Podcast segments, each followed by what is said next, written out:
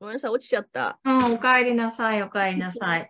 どどこまで聞こえてた私の話？えっとね、支配層が、もう最初の方だと思いあ、ます。そうかそうか。だからその古い方っていうのは、その、こう、支配層と非支配層ですよね。えー一部の人が権力を握っていて、後の人はその下にいるっていう、そこにいることを決めた人は、もう、もうそ、そこにいてもらうっていうか、そのもう出来上がっているものを壊そうとか、変えようとかっていうことではなくて、新しいものを作りたい人が集まって、それを作っていこうっていう。どっちの方にエネルギーを全振りして、うん。で、もちろんその、そっちに残るって決めた人が、後でやっぱりそっちにも行ってもいいとか、そっちを試させてもらってもいいということになれば、もちろうんこはウェルカムになっていくっていう、そういう、こう、今すごい分断分断って言われてるけれども、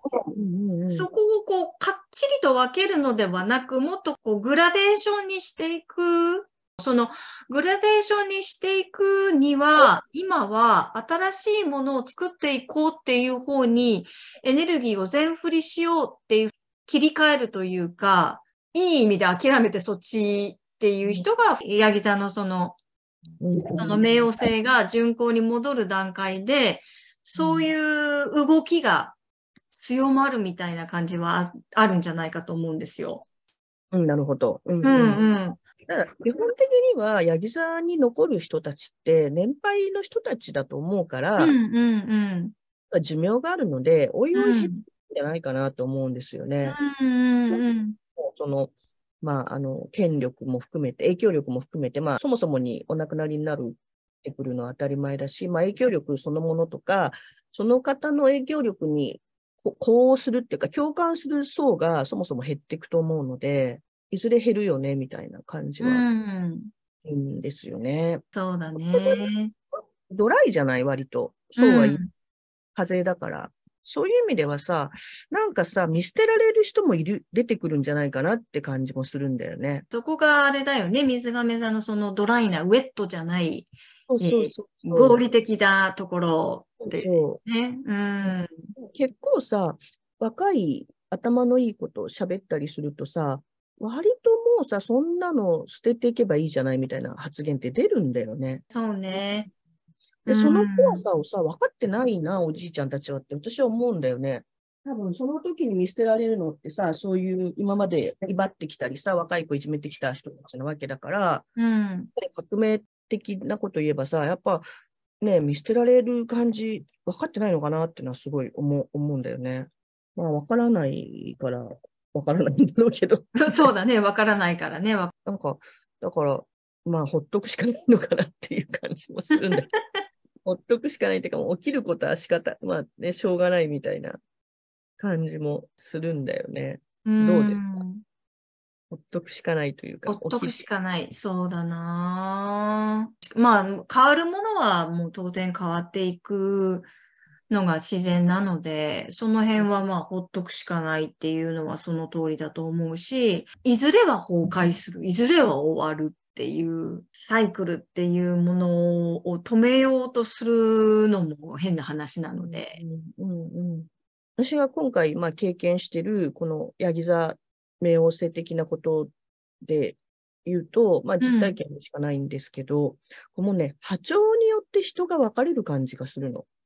ああ、なるほどっていねう。か、価値観っていうか、うん。やっぱり波動なんだよね。だから、なんかそれはすごい歴然としてきている感じがで、なんでこのチーム A とチーム B があるんだろうと思ったときに、なんか理屈がつかないんだよね。うんうん、は一番はっきりわかるのが、やっぱ類が友を呼ぶみたいな発表で引き合ったみたいな感じは、すごいしてて、で、で、こっちでよかったなってちょっと思ったりとああ、かするわそうか、そうか、そうか。うん。かあっちに行かなくてと思って、ただまあ状況的には大変なんで、まあ、うんなんていうか勝ち負けで言うと私たちは負けてる方なんだけど、うんだけど、なんか波動とか、やっぱその、そこにあある空気感みたいなもので言えば、こっちでよかったって感じはすごいするんだようね。ん、なるほどね。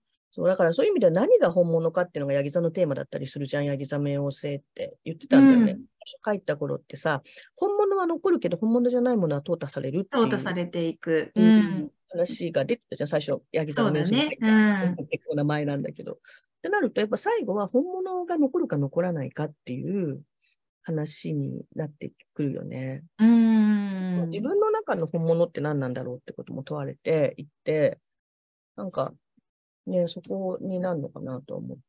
そうだね。まあ、うんその、淘汰されていくっていうことは、すなわち戦いっていうことになって、で、まあ、いっぱい戦ってきたわけなんだけど、で、その結果残ったものが本当に良いものだったかどうかっていうもの、ことが問われていたり、さっきそのこう頂点に立った後ですよね、極めてしまった後どうすればいいのかっていうことを我々は寿命という制限の中で学ぶ機会があまりなかったっていうことで言うと、やっぱりその企業なんかもそうだと思うんですよ。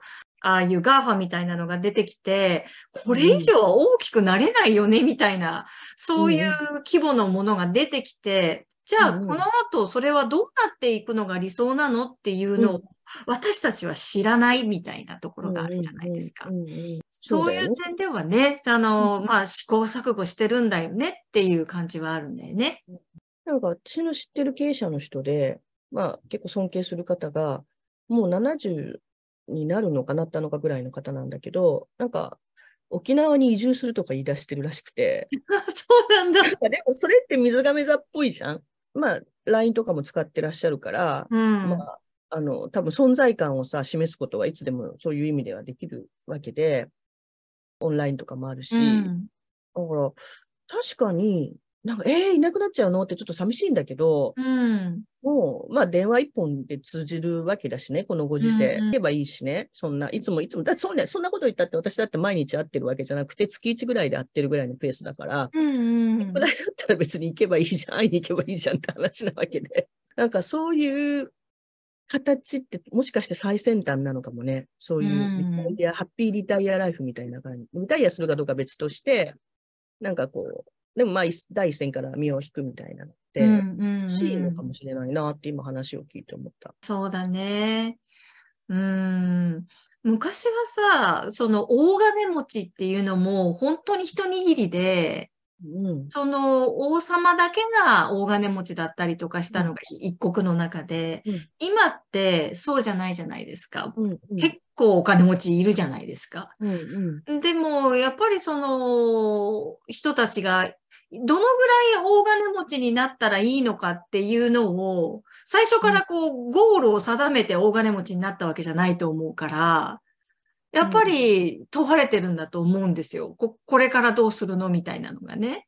なんかそれってね、お金の仕組みだと思うの。銀行っていうものがさ、まあ、できたのもさ、多分この前のサイクルぐらい。そうそうそうそう、このね、その240年前のね。もう銀行が無限に拡大をしようとするから、何かこう、ほら、日本で言うとさ、大学生に利子付きで学う費貸しんうん。仕組みを作っちゃったわけじゃん。そうそう、借金を増やさい。ないと銀行は大きくなれないのでね。そううん。なんかその仕組みそのものがそろそろ多分アウトなんだと思うんだよね。そうだね。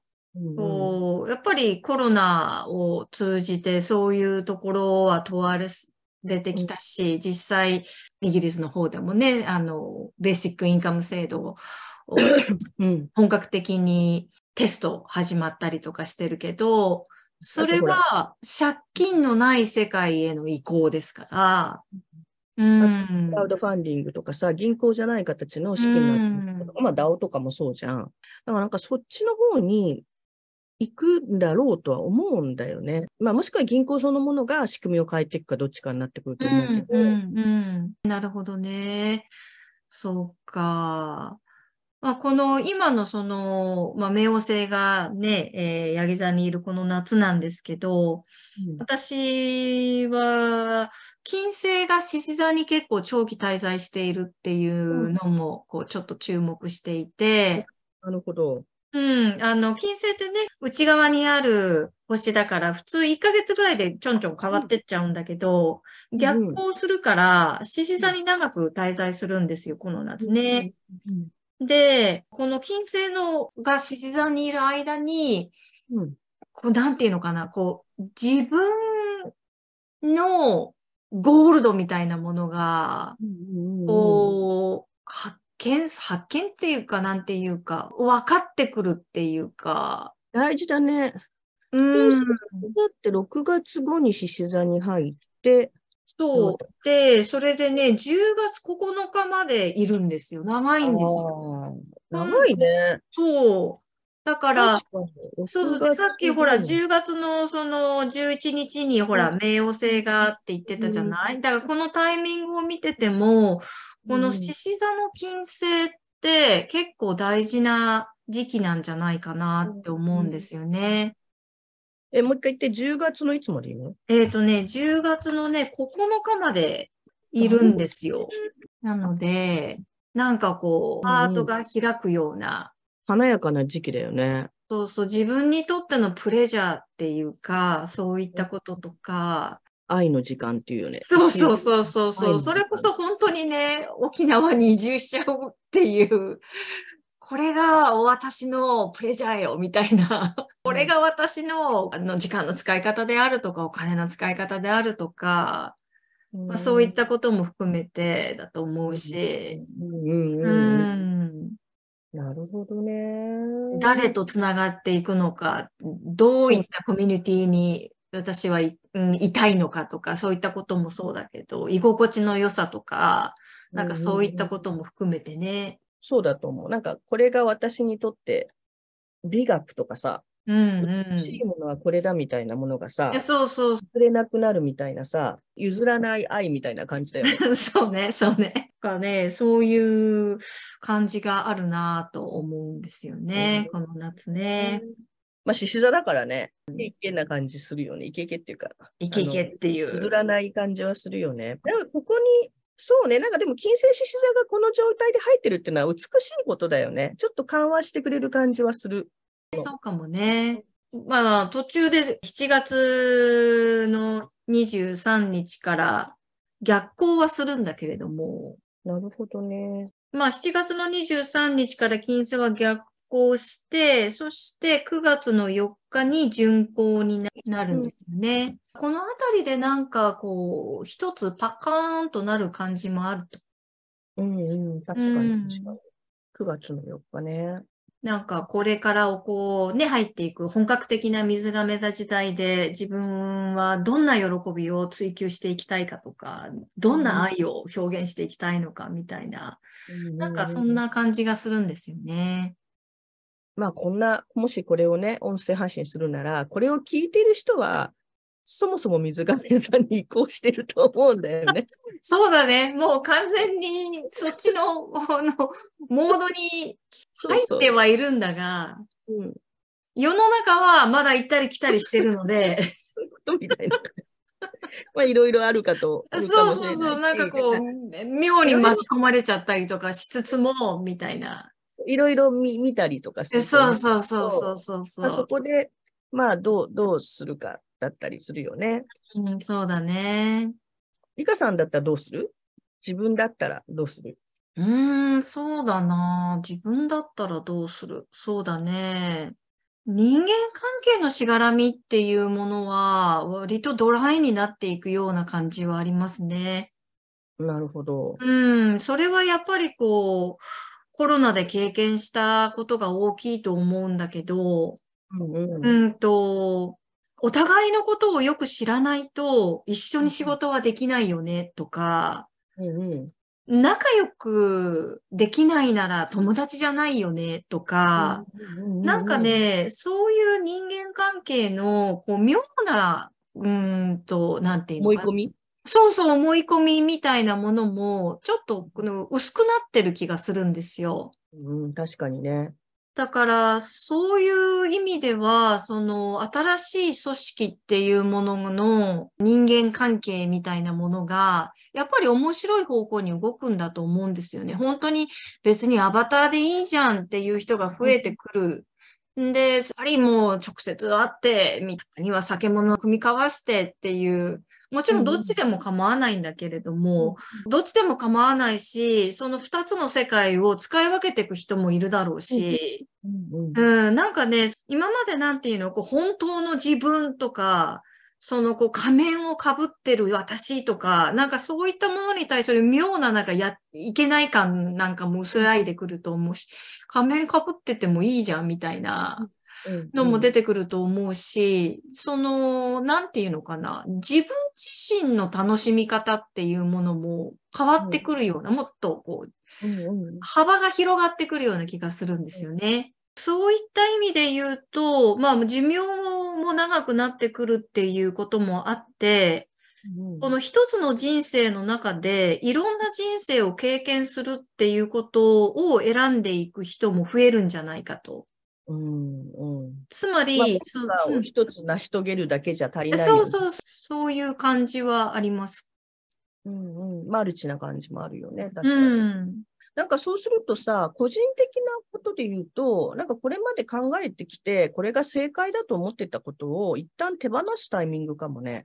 うん、うん。そうだそれぞれね。の中にヤギ座的な正義とか、うん。こうあるべきみたいなものがあるじゃないですか。うん、うん、うん。それもなんかこのタイミングで手放して、まあ何でもありだなぐらいの。感じで、ただその中で自分はこれがいいと思うとかさ、これが美しいと思うとか、これが楽しいと思うということを、まあ今回の金星獅子座でまあうん見たり、再確認したりとかっていううん、うん。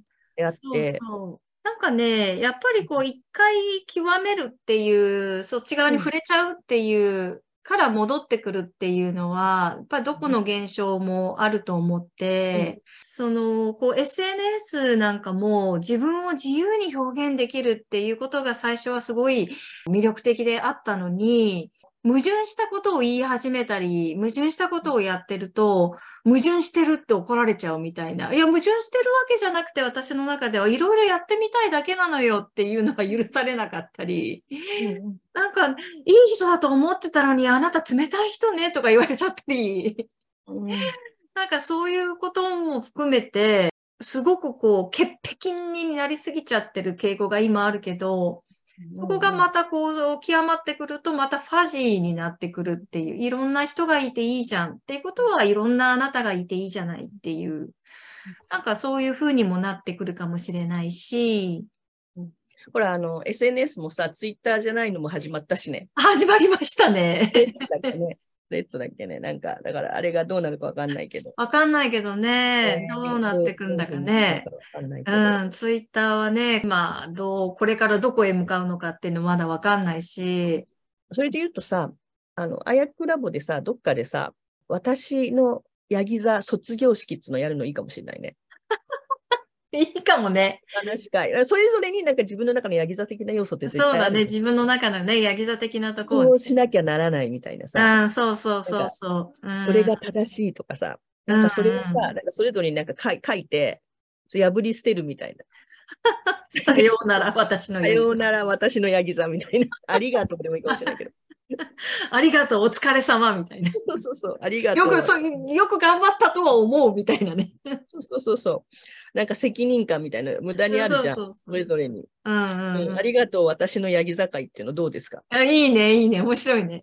ちょっとどっかでやるか。どっかでやろどっかでやりましょう。うん。う。ねえ私もさ、なんかここにこだわらなくてもいいかなと思って。ああ、うんうんうん。まあ自分でだからってさ、ほら、てレッドゴーだから手放しで、うん手うん。放しなんてわざわざ辞表を叩きつけるみたいな行動も全然しないんだけど、まあそれでもどうなるかわかんないけどさ、なんかね、こうスペースが空いた感じがするの。自分こうみたいな、ちょっとね。硬硬くなってたところが、まあ当うん然、うんう診断のん中であったんだけど、なんかふっとそこを、なんかスペースができた感じがしてて、これはなんかこうスピリチュアル的にはいい傾向なので、うんうん。その肩書きとか、その地位にいなければうんいけないとか、いうんできないとかっていううん思い込みが外れると、やっぱり自由になるよね。そうなんだよね。なまあ、水亀座的にはさ、どんな役割でもやりたいことをやってればいいわけじゃん。なんか一人が責任取ったりさ、そうだね。個人のね。こ自己犠牲にならなくてもいいから、でもそういう意味ではさ、ちょっと面白くなってきた感じ。面白いっていうか、まあ、流れには乗ってる感じはするんだよね。うん手放し、みたいな感じです。ちょうど1時間になりまして。1時間になりましたね。じゃあ、あの、さようなら、ありがとう、私のヤギ酒いというのを いずれやるということで。やりましょう。はい。じゃあ飲みなが今らやろうね、飲みながら。日いいからね、いいね、いいね、そういうのね。その昼間だったらいいんだよね、日本の。あ、そうそうそう昼そう。日本の昼間だとね、こっちは完全にね、そう。夜なんで、ね。日本の昼間に飲むのが、多分日本人的には手放し日本人的には、うんうん。だから、いいかもしれない。ねうん、やりましょやりましょう。絶対いいと思う、これ。絶対それぞれのヤギ座ってあう。そうるもんね。そう。うん。じゃあ、ここで今日一旦終わりにします。あありがとうございました。